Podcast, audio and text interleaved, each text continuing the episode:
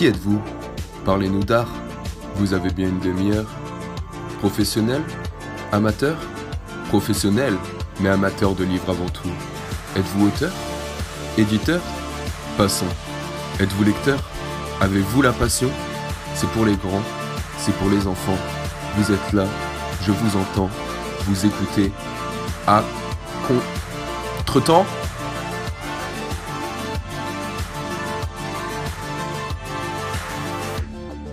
Aujourd'hui, nous accueillons un champion de toute catégorie, poids plume, poids moyen, poids lourd. Olivier Beru domine toutes les catégories. Il est à la fois entrepreneur à la tête d'un cabinet de conseil aux dirigeants, mais également enseignant-chercheur à l'Université de Lille, auteur-compositeur et interprète, et interprète de quatre albums. Homme de bien, il est aussi le cofondateur des Clowns de l'Espoir, un service de divertissement pour les enfants malades. Bref, c'est un homme multifacette que nous allons découvrir aujourd'hui. Bienvenue Olivier Beru. Merci de m'accueillir vous, faites un portrait de moi un peu élogieux. Hein euh, si je suis champion toute catégorie. Et puis, on n'est jamais fondateur tout seul. Hein. Voilà, les clowns de l'espoir sont nés euh, de l'association Choisir l'espoir. Et donc, c'est toute une histoire et toute une aventure. Mais le, fondateur, euh, c'est Stéphane Van der qui est le porteur de ça depuis le départ. Voilà mais je suis dans, la bande de, toutes, ces, de toutes ces, personnes un peu, un peu étonnantes dans le champ de la recherche, de l'art de ou de, ou de l'associatif. Euh, effectivement, voilà. Bah, justement, donc euh, toutes ces activités euh, que mon camarade a pu citer dans l'introduction n'ont pas été vraiment choisies au hasard et elles s'articulent autour de d'un ensemble constitué du bon, du beau, du vrai et du bien, euh, pouvez-vous nous expliquer euh, votre philosophie, ce concept dans sa globalité? Bah, En fait, on est dans un monde qui, euh, on est dans un monde qui a besoin de réenchantement. C'est-à-dire que quand on regarde tous les défis qui se posent au monde aujourd'hui, on voit bien qu'il y a des défis écologiques, il y a des défis sociaux, il y a des défis sociétaux, il y a des défis de sens. Euh, il y a des défis économiques, il y a des défis technologiques. Et si vous mettez bout à bout tous ces défis, vous pourriez bien être un peu aspiré par, euh, bah, par une espèce de tentation, soit nihiliste, soit déprimé, soit, euh, soit terrifié, tout simplement. Et, et bah, il me semble que devant ces, euh, devant ces grands défis du monde, qui sont bien réels, hein, parce que vous êtes une génération qui hérite finalement pour la première fois dans l'histoire de l'humanité d'un monde transmis par la génération d'avant, ça c'est la règle, mais euh, qui n'est pas durable.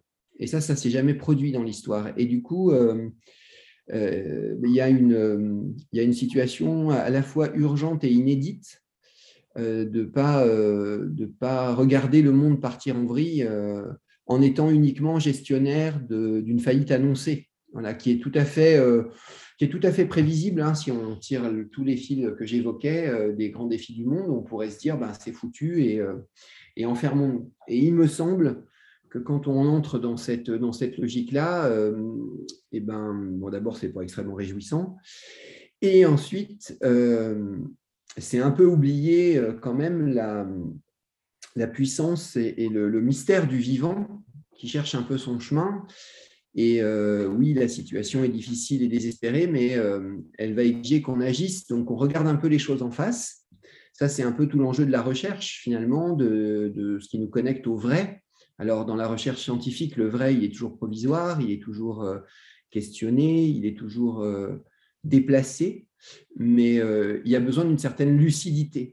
Euh, voilà, ça c'est ce que moi j'appelle euh, le, temps un peu de l'œuvre noire, euh, c'est-à-dire, voyez, ce moment où on regarde les choses en face, sans concession, mais en même temps, si on ne veut pas être aspiré par ce que j'évoquais tout à l'heure, hein, le cynisme, le repli sur soi, l'indifférence ou bien la peur, finalement, il y a besoin de construire quelque chose d'une d'une spiritualité intérieure, de quelque chose qui nous donne du sens, qui fait qu'on peut se tenir debout malgré, malgré les obstacles, et euh, ben ça, ça, nous connecte un peu plus sans doute à un travail intérieur.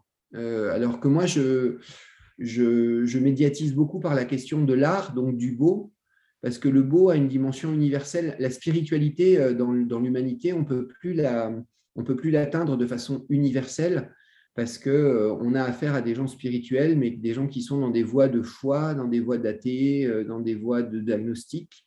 Et moi, je pense qu'il faut avancer avec toutes ces voies-là, que la diversité de l'humanité fait qu'on ne peut plus aborder la, dimension spirituelle uniquement par, par un chemin qui serait une seule de ces voies-là. Et en même temps, si on n'a pas de spiritualité, on ne tiendra pas debout.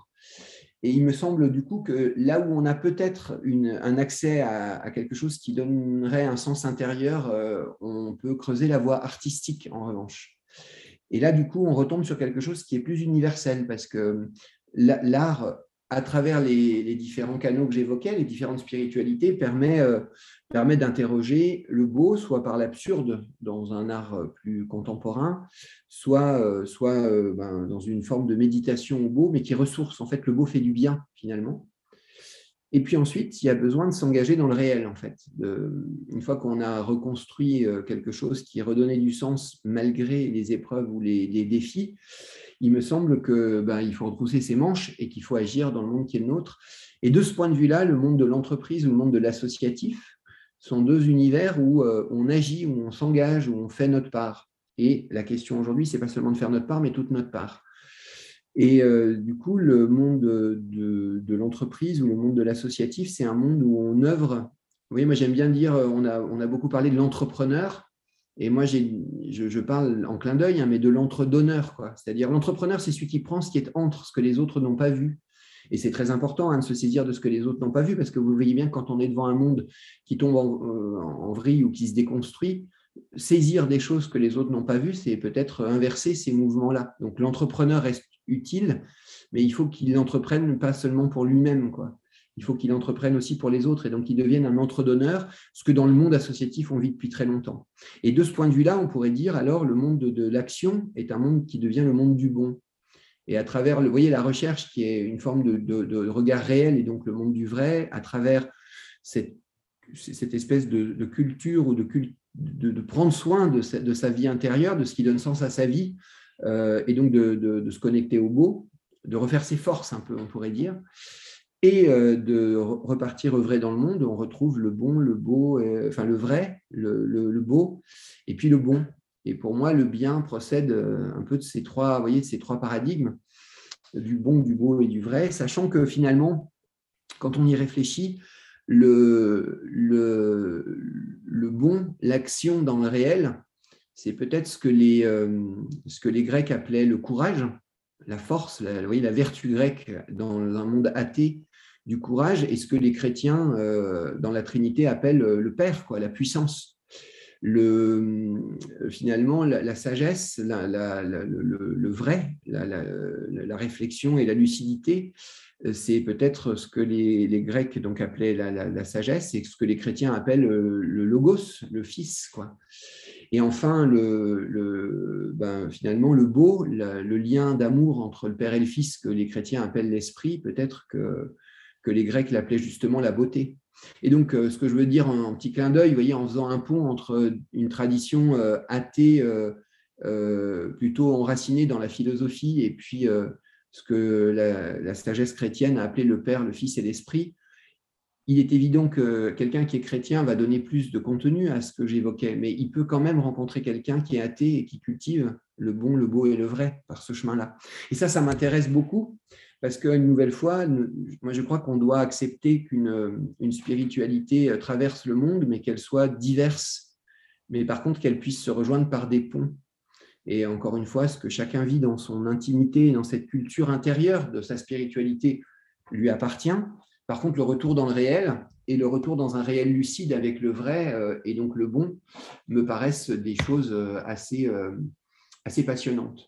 Et du coup, voyez, moi, c'est un peu, le, je vous disais, le, regard lucide sur le réel, c'est ce que, avec les alchimistes, j'appelle l'œuvre noire. Vous voyez, regarder les endroits de putréfaction du monde, quoi, les endroits où le monde euh, se décompose. Le, le, beau, c'est ce que peut-être les alchimistes appelaient l'œuvre au blanc, c'est-à-dire ce travail intérieur pour donner du sens, se tenir debout, être capable de faire sa part, et enfin, œuvrer ensemble pour que cette part et toute cette part soit faite dans le monde, bah, c'est ce que moi j'appelle avec les alchimistes l'œuvre rouge. Et à travers ces trois étapes, vous voyez, œuvre noire, œuvre blanc, œuvre rouge, les alchimistes, ils parlent de transmutation, quoi, vous voyez, de faire passer le plomb en or. Quoi. Et euh, derrière un peu cette métaphore, il y a cette idée de, réenchanter le monde finalement, de partir d'un monde qui se manifeste d'abord à travers euh, des choses un peu déprimantes et qui nous ramène ensuite à quelque chose de beaucoup plus, euh, de plus, beaucoup plus enthousiasmant. Alors c'est pas gagné, c'est pas fait partout, c'est pas, et c'est pas acquis, mais il me semble qu'il y a quelque chose à faire. en tout cas, pourquoi moi, donc, quand j'ai créé ma boîte qui s'appelle On peut parfaire le monde, vous voyez, c'est à la fois sortir de ce que les latins que nous sommes entendent quand on dit on peut pas refaire le monde, c'est-à-dire qu'on entend d'abord on peut pas refaire le monde, et donc on part de cette posture un peu défaitiste, puis après on peut dire non mais on peut parfaire le monde, c'est-à-dire on peut y faire sa part, et puis après on peut vraiment le parfaire, c'est-à-dire qu'on peut aboutir à quelque chose dans lequel dans une humanité qui est un collectif, on n'est pas, on n'est pas, on n'est pas vivant seul quand on est un être humain. Euh, eh bien, euh, on peut réinventer un monde qui serait désirable et durable euh, et intéressant. Voilà. C'est parti loin hein, comme première question. Je ne sais pas si, c'est ce que vous vouliez, mais voilà un peu d'où ça vient. Le beau, le bon, le vrai. Pour moi, c'est ces trois postures fondamentales. Vous voyez, le beau, c'est la posture de l'artiste. Le vrai, c'est la posture du cherchant ou du chercheur. Et le bon, c'est la posture de l'entrepreneur ou de l'entredonneur. Donc, vous retrouvez ces trois mondes de l'entreprise ou de l'associatif, de la recherche ou de l'art, qui sont trois mondes, vous voyez, dans la culture latine qui est la nôtre, souvent qu'on sépare complètement. Et on dit on est soit artiste, soit entrepreneur, soit euh, chercheur. Et dans d'autres univers, par exemple dans l'univers euh, anglo-saxon, hein, pour pas aller forcément très très loin, aux États-Unis, c'est assez banal d'être en formation artistique avec des entrepreneurs et avec euh, des, chercheurs. C'est beaucoup plus poreux comme monde. Voilà. Et moi, ça, ça m'a assez, euh, inspiré quand j'ai connu les, les États-Unis. Hum, dans cette même optique, vous avez créé une maison d'autodédition. Est-ce que vous pourriez tout d'abord nous en dire plus sur celle-ci pour qu'on alors, c'est une maison d'édition, c'est-à-dire que j'édite pas que moi. J'édite en fait tous les gens qui sont dans cet esprit, enfin tous les gens. J'édite euh, un certain nombre d'ouvrages qui euh, viennent faire euh, une, une, contribution, vous voyez, à cette, à cette question du réenchantement. Et donc, dans cette maison d'édition, il y a certains de mes textes, mais pas tous. Moi, sur des textes où ce n'est pas ce sujet-là que j'aborde, j'ai des éditeurs, euh, on va dire, qui ne sont pas euh, cette maison-là, qui s'appelle la Guilde des créateurs de monde. Euh, par contre, il y a certains de mes textes. Le, dernier livre, justement, qui s'appelle La joie d'être au monde, a été édité là parce qu'il était exactement dans, dans cet esprit-là. Mais j'édite aussi, je sais pas moi, une artiste comme Véronique Pestel qui fait un témoignage de ce que c'est qu'être artiste aujourd'hui. Euh, j'édite euh, euh, des, un, auteur de, de, romans. Enfin, vous voyez, je, je, suis pas, je suis juste à la recherche, quel que soit le genre littéraire, d'une contribution à cette, à cette ambition de, de, faire sa part dans le monde et du réenchantement. C'est vraiment, la, vraiment la baseline de cette, de cette maison d'édition, c'est-à-dire c'est faire en sorte que les discours qui ne sont pas déprimants soit, euh, soit publié, diffusé euh, et euh, qu'on puisse, y, puisse y accéder. Mhm. Donc cette maison, c'est plus un axe éditorial, une cohérence éditoriale avant même une cohérence artistique. C'est... Oui, c'est ça. C'est parti du projet que j'évoquais en disant il faut à un moment donné que les paroles enthousiasmantes ne, soient pas, bah, ne soient pas tues quand elles n'ont pas trouvé autre chose. C'est-à-dire que si vous voulez, le principe de ma maison d'édition, en gros, c'est la roue de secours pour des auteurs qui euh, n'ont pas encore ou n'ont pas pu ou n'ont pas envie ou n'ont pas le temps de trouver une très grande maison d'édition. Euh, parce que vous avez d'autres maisons d'édition qui ont un peu cette ligne éditoriale, hein, qui ont envie de, faire euh, avancer les choses. Et c'est souvent des maisons d'édition qui sont d'abord des maisons d'édition portées que par des gens éditeurs. Moi, ce n'est pas mon seul métier. Et donc, qui ont une autre capacité de diffusion, de, de, de, rayonnement à partir du livre que moi, ma maison d'édition ne donne pas forcément à mes auteurs. Moi, c'est plus un travail laborieux et lent, mais qui, quand on laisse du temps à un livre, euh, finit par trouver son chemin. Mhm. Et c'est vous qui allez chercher euh, justement les, auteurs? C'est les deux parce que, euh, bon, déjà, quand on est maison d'édition aujourd'hui, on reçoit pas mal de manuscrits, parce qu'il y a toujours des gens qui écrivent, donc qui cherchent. Et puis ensuite, moi, je croise dans mes différents mondes des gens euh, dont le discours ou dont les actions ou dont les réflexions me paraissent euh, vraiment intéressants. Et je les invite, s'ils l'ont jamais fait, à éventuellement écrire un bouquin. Voilà. C'est un, espèce de lieu de rencontre sur un, même thème où chacun. C'est ça. Très bien. Mais on peut y arriver en faisant de la poésie, on peut y arriver en faisant un essai de management, on peut y arriver en faisant un roman, on peut y arriver en faisant une pièce de théâtre. Enfin, vous voyez, il n'y a pas c'est pas une maison qui se spécialise dans le genre euh, qu'elle édite, c'est une, maison qui suit juste cette ligne du réenchantement. Quoi. Mhm. vous disiez que c'était un, travail euh, laborieux. C'est l'idée avant tout, c'est de pouvoir transmettre quelque chose, que ces livres existent? C'est que ces livres existent, c'est que la parole de ces gens que je trouve inspirants, au moment où ils la, donnent, ils puissent euh, la laisser en, trace. Donc c'est aussi un support pour leurs propres, leurs propres interventions. Et puis, euh, euh, c'est aussi cette idée de dire, euh, la maison d'édition, elle fonctionne, vous savez, moi, j'ai bossé pas mal avec Mohamed Younous, le, gars qui a eu le prix Nobel de la paix pour l'usage du microcrédit au Bangladesh, qui lui est un entrepreneur génial pour le coup. Voilà, moi, je, suis engagé dans ces mondes. Enfin, avant que Françoise ne vous parle de moi, vous ne me connaissiez pas. Hein. vous voyez, je ne suis pas un, chanteur génial, un auteur génial, un entrepreneur génial. Je n'ai pas de je ne suis pas un super, euh, justement, un super entrepreneur, un super euh, chanteur ou un super, euh, un super chercheur. En revanche, j'ai travaillé, moi, dans tous ces mondes-là avec des gens que je considère géniaux. Voilà, par exemple, moi, je suis vraiment disciple d'Edgar Morin dans les sciences de la complexité. Je suis très admiratif de l'œuvre entrepreneuriale de Mohamed Younous. Et je suis, par exemple, dans la chanson, disciple d'Anne Sylvestre, qui est morte il y a un an, tout juste, jour pour jour et qui a été un peu euh, mon maître dans la chanson. Euh, donc dans un genre euh, complètement oublié aujourd'hui, hein, de la chanson française à texte avec une guitare, enfin, vous voyez, un truc qui, qui, n'est plus forcément ce qu'on fait aujourd'hui. Mais dans, tous ces mondes, on, a besoin de passeurs, voyez, on n'a pas besoin que de gens géniaux. Quoi. c'est super hein, qu'il y, ait des, génies, mais on n'est pas tous géniaux. Quoi. Moi, en tout cas, je ne le suis pas. Par contre, je peux, euh, en ayant eu la chance de rencontrer des gens géniaux, euh, relayer des paroles, euh, faire se connaître ces mondes-là, faire que des gens qui pensaient qu'ils avaient que des trucs d'artistes à raconter deviennent inspirants pour des entrepreneurs. Que, voilà. Parce que vous voyez, finalement, quand on tire ces, ces fils pour être très concret, quand vous êtes artiste, entrepreneur ou chercheur, vous avez deux questions qui vous hantent en permanence et qui sont beaucoup plus triviales qu'on pourrait le penser. La première, elle est assez évidente, c'est qu'on a besoin de créativité parce qu'on repousse dans tous ces mondes les frontières du possible. Vous voyez, un, artiste, c'est quelqu'un qui use de sa créativité pour dépasser les canaux, les canons, les, euh, les, les, choses de son art.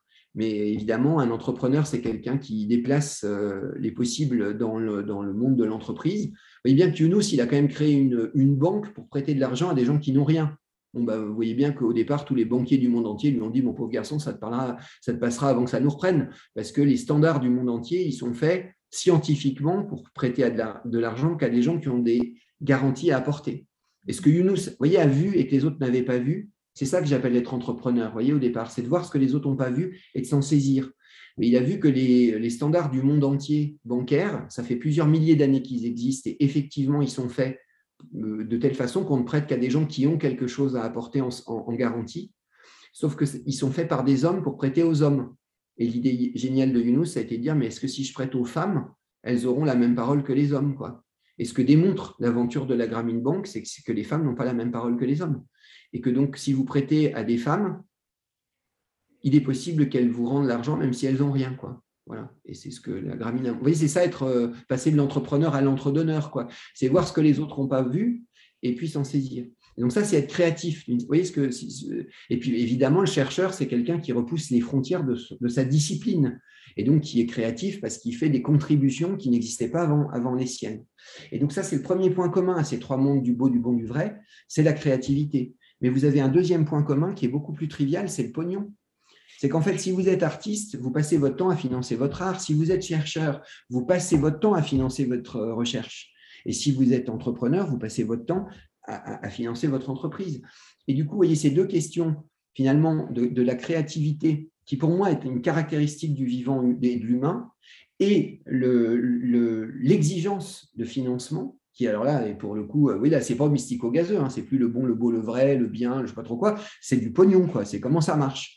Et bien ça, c'est des questions hyper concrètes qui nous ramènent assez profondément à euh, faire tourner une compagnie de théâtre, faire tourner euh, une entreprise qui veut prêter de l'argent à des gens qui n'ont rien, ou, ou ben, oui, financer une recherche parce qu'on va découvrir un vaccin, parce qu'on va découvrir que, par exemple, une plante qui s'appelle l'artémisia soigne le palu et qu'on peut faire pousser l'artémisia dans toutes les familles euh, de pays impaludés et que, si les gens savent ça, ben, ils vont non seulement pouvoir se, guérir du palu, mais s'en préserver. Et donc, euh, voilà, vous voyez, une rencontre extraordinaire que moi j'ai faite dans ma, dans ma vie de, consultant, c'est la maison de l'artémisia. C'est une fille euh, absolument géniale qui s'appelle Lucille, qui a créé cette maison et qui, depuis plus de 20 ans maintenant, fait en sorte que bah, dans les pays où il y a du palu, et il y a quand même 500 000 enfants qui meurent du palu tous les ans, c'est-à-dire qu'il y a un enfant par minute qui meurt du palu. Alors que si tout le monde faisait pousser cette plante, eh ben, il n'y aurait plus de mort du tout. Enfin, vous voyez, c'est un truc un peu dingue, quoi, quand on y pense. Et ça, c'est ce que j'appelle le réenchantement du monde. Vous voyez, c'est de se dire, euh, oui, le monde se manifeste avec des... Enfin, ce n'est pas le moment d'en parler trop parce que ça va nous foutre le moral à zéro, mais oui, il y a des maladies quoi, dans le monde. Oui, il y a des, il y a des euh, maladies mortelles dans le monde. Oui, le vivant est fragile. Mais il y a aussi des choses qu'on reçoit du vivant qui font que, ben voilà, quoi, aujourd'hui, euh, le palu, ça se soigne aussi par ça. Et vous voyez, euh, c'est un chemin de croix pour ces gens-là parce que le monde aujourd'hui, est, en revanche, parce qu'on parlait du pognon, il est aussi tenu par des logiques financières qui sont complexes. Et aujourd'hui, faire valider qu'une plante soigne le palu, vous voyez bien que vous avez tous les labos pharmaceutiques qui bossent euh, pour inventer des médicaments, qui n'ont pas du tout envie qu'on puisse faire pousser dans son jardin une plante qui va garder. Voilà. Donc vous voyez, on n'est pas dans un monde naïf, hein. on est dans un monde complexe de ce point de vue-là. Mais on est dans un monde où il y a des choses enthousiasmantes qui se passent. Parce qu'en tout cas, aujourd'hui, vous avez des familles qui étaient malades du palu qui ne le sont plus. Vous avez des enfants qui ont, bah, arrêté de mourir de ça euh, dans les endroits où on a pu leur faire connaître euh, cette plante. Et en même temps, si vous voulez que cette plante elle pousse, il faut que les gens la cultivent. Donc, ça peut être l'occasion de faire aussi des micro-entreprises pour vendre à des prix accessibles par ces gens-là des plantes que des gens euh, auront cultivées. Euh, dans, vous voyez, dans un, on va retrouver la logique de Yunus, de, la micro-entreprise. Enfin, tout ça fait qu'on peut, faire des, qu'on peut faire des ponts, qu'on peut faire des passages, qu'on peut faire des choses. Mais vous voyez, moi, je ne suis pas Lucille, je ne suis pas Yunus, je suis pas. Enfin, je, je, suis juste quelqu'un qui met en connexion, qui ramène, qui, qui se met au service de ces, de ces gens-là. parce que c'est ça, faire ma part pour le coup, c'est tout. C'est faire ma part. Et dans le monde de l'édition, c'est exactement la même chose. C'est faire ma part d'éditeur en éditant des gens qui n'ont euh, ben, pas envie de qui pas envie de regarder le monde se défaire en disant euh, de toute façon, je m'en fous, j'ai un peu plus de pognon que les autres, je serai sur mon île et je mourrai deux ans plus tard en bouffant mes boîtes de conserve. Voilà. Parce que c'est ça qui va nous attendre, en fait, à un moment donné. On peut continuer à ne pas vouloir affronter les problèmes environnementaux, sociaux, sociétaux, de sens, écologique, économique et technologique dont je vous parlais en intro. Enfin, il y a quand même un moment où on va être attrapé par la police de ces trucs-là. Quoi. Donc, euh, vous voyez, on ne pourra plus faire comme si. Et votre génération a un problème par rapport à la mienne, c'est que vous, vous savez que vous ne pourrez pas faire autrement à un moment donné qu'affronter ça. Quoi. Et notre génération a cru qu'elle ne l'affronterait pas, et elle n'est pas très glorieuse hein, de ce point de vue-là. Moi, je ne suis pas. Euh, je suis pas fier d'avoir 52 ans quand je parle à des gens qui en ont 20. Quoi. Vous voyez ce que je veux dire? Enfin, je, On n'a pas été hyper, euh, hyper bon là-dessus. Quoi. Ça, c'est moins qu'on puisse dire. Enfin, voilà. Vous revendiquez d'être euh, un petit peu à la croise des chemins. Oui, c'est ça. À certains moments, vous n'avez pas du coup un, je veux dire, un petit regret de ne pas pouvoir vous investir euh, à fond, fond, fond dans une catégorie en particulier? Non, pour deux raisons. La première, c'est que comme je vous le disais, je n'ai pas de génie. Donc, euh, oui, je pense que si j'étais un artiste génial, je ne pourrais pas faire autre chose. Enfin, je, voilà. Moi, je suis un artiste honnête. Je ne sais pas comment dire ça, mais vous voyez, je, voilà. Et puis, donc ça, c'est une raison, euh, on pourrait dire, plus de handicap. Enfin, voilà. Mais du coup, ça veut dire que si j'ai un, talent, c'est celui d'être compréhensif et compréhensible dans ces mondes-là. Et du coup, ça, par contre, vous n'en trouvez pas tant que ça, de gens qui sont capables de changer le monde. Donc, c'est peut-être un peu plus... Euh, un peu plus intéressant que ça en a l'air d'être un, passeur. C'est-à-dire, c'est là où vous transformez ce qui pourrait être un handicap. Mhm. si j'avais voulu être un artiste, si j'avais voulu être un entrepreneur ou si j'avais voulu être un chercheur génial, je n'aurais pas réussi. Mais je suis capable d'être reconnu par des artistes, des entrepreneurs ou des, euh, ou des chercheurs. Et euh, avec eux, les connecter à des mondes qu'ils ne connaissent pas. Et là, du coup, j'ai un, un travail intéressant, enfin, j'ai quelque chose à faire. Et puis la deuxième chose, c'est que moi, je suis un, mais ça, c'est mon caractère qui est, qui est comme ça, c'est que moi, je m'emmerde quand je suis monochronique. Vous voyez quand je fais qu'un seul truc, ça m'ennuie au bout d'un moment. Et donc, euh, moi, je, voilà, j'ai essayé hein, de faire que de la recherche, euh, puis ensuite de faire que de, de l'entreprise, et puis ensuite de faire que de la chanson. Mais euh, au bout d'un moment, je, je, tourne en rond parce que ma, force vient de cette diversité et de ces mondes qui passent. Et donc, euh, j'ai pas de, j'ai ni regret ni voilà. Puis vous savez, alors en plus sur le génie, euh, c'est un truc que je dis souvent parce que vous savez, dans la mer, vous avez des baleines, vous avez des baleines, vous avez des dauphins et vous avez des moules. Voilà. moi, je suis une moule. Mais OK, mais, mais vous voyez bien qu'il y a des moules très heureuses, des dauphins très heureux et des baleines très heureuses. Ceux qui sont malheureux dans les moules, les dauphins et les baleines, c'est ceux qui rêvent d'être ce qu'ils ne sont pas. Quoi. Voilà si la moule veut être dauphin, elle va passer sa vie à être malheureuse. Quoi. Si le dauphin veut être la baleine, euh, il va passer sa vie à trouver que c'est quand même con d'être dauphin. Et puis si la baleine se rêve moule, elle va passer sa vie à regretter sa vie de baleine. Quoi. Voilà. Et moi, je trouve que la vraie question, c'est de devenir qui on est. Enfin, c'est de dire c'est où que tu es appelé et à, quoi tu peux servir là où tu es appelé. Mais fais-le, fais-le, puis tu verras bien, le reste, ça va suivre. Quoi. Ça, va, ça, va avancer. Enfin, ça va bien se passer, en fait. Mais fais-le vraiment te laisse pas assigner le rôle qu'on voudrait que tu sois. Parce que alors, par contre, il y a plein de gens autour de nous qui nous disent alors toi, tu es une belle baleine, toi, tu es un gros dauphin, puis toi, tu es une bonne vieille moule. Quoi. Mais oui, une fois qu'on a dit ça, on dit à l'autre ce qu'il doit être. Et ce n'est pas le sujet. Quoi. Ça, c'est pas le sujet. Euh, on va vous poser des questions plus sur le livre pour cerner le, lecteur que vous êtes. Euh, premièrement, que lisez-vous? Plein de choses assez différentes mais en gros, deux, euh, allez, trois, trois, sujets que je lis quand même beaucoup. Je lis beaucoup de poésie, parce que pour moi, la poésie, c'est quand même l'art suprême, c'est-à-dire que c'est la puissance du langage. Vous vous rappelez le logos, hein, la création par la parole Le poète, c'est un magicien, c'est quelqu'un qui parle de l'intime, de trucs très intimes, très personnels, et qui en fait parle à tout le monde. C'est un truc incroyable. La poésie, c'est ce qui connecte l'intime et l'ultime. Voilà, c'est-à-dire que je rentre dans l'intimité d'un poète, et ce qu'il me partage, ça me parle de moi, en fait. Enfin, c'est un truc de fou. Quoi. Voilà alors qu'il n'a pas la même vie, qu'il n'a pas les mêmes choix, qu'il a pas. Voyez Mais il y a quelque chose dans l'humanité, dans le vivant, dont le, poète est, la trace et qui me semble extrêmement ressourçant. Quoi. Voilà, donc c'est un peu. Euh, voilà. Ensuite, je lis énormément d'essais, de, philo, de, de, de, management, enfin voilà. et je lis enfin beaucoup de romans de science-fiction et de fantasy. Parce que euh, d'abord parce que, à nouveau, c'est des genres un peu méprisés parfois. Euh, et moi, j'aime bien les voix un peu oubliées, parce qu'il se passe souvent des choses.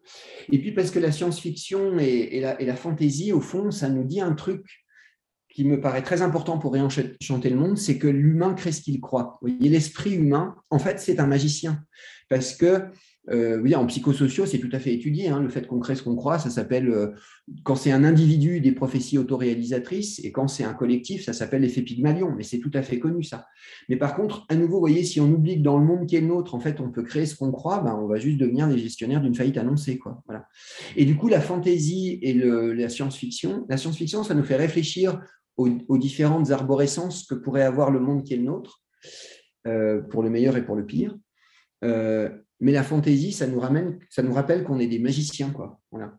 Alors, je sais bien qu'il y a plein de gens très sérieux qui vont nous dire ne faut quand même pas y croire, quoi. mais moi, j'y crois dur comme fer à ça. vraiment.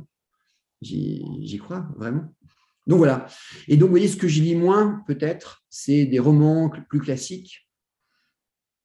Et, euh, mais euh, moi, je peux vous, dire qu'il y a des livres qui m'ont sauvé la vie, quoi. vous voyez, qui m'ont vraiment changé la vie et puis qui m'ont enfin, qui m'ont rejoint à un moment où j'en avais besoin. Quoi. Voilà. Et, et, du coup, euh, qui m'ont redonné de l'énergie, qui m'ont redonné du sens, qui m'ont redonné envie, qui m'ont redonné. Euh, voilà. Vous pourriez me donner quelques... Vous pourriez me donner quelques titres comme ça, pêle-mêle, si c'est pas trop indiscret? Bah, ouais, les deux derniers livres qui m'ont fait du bien. Euh, il y en a un que j'ai lu cet été d'une femme absolument géniale qui s'appelle Cynthia Fleury et qui est une psychanalyste et en même temps une politologue, et qui a fait un livre qui s'appelle euh, Sigil la mer, et qui est sous-titré Guérir du ressentiment. Et euh, c'est un livre qui, euh, bah, qui parle du travail que chaque être humain doit faire devant les blessures que la vie lui inflige. Quoi. Voilà. Et pour certains êtres humains, parce que là, on n'est pas tous à égalité hein, devant les blessures que la vie nous inflige, mais en fait, les blessures seraient inguérissables si on voulait les guérir sans une forme de lâcher prise et sans à un moment donné une forme de sublimation justement, euh, qui viendra pas de la justice, qui viendra pas euh, ça ne veut pas dire qu'il ne faut pas appeler la justice, hein, mais qui suffira pas. Voilà, voilà.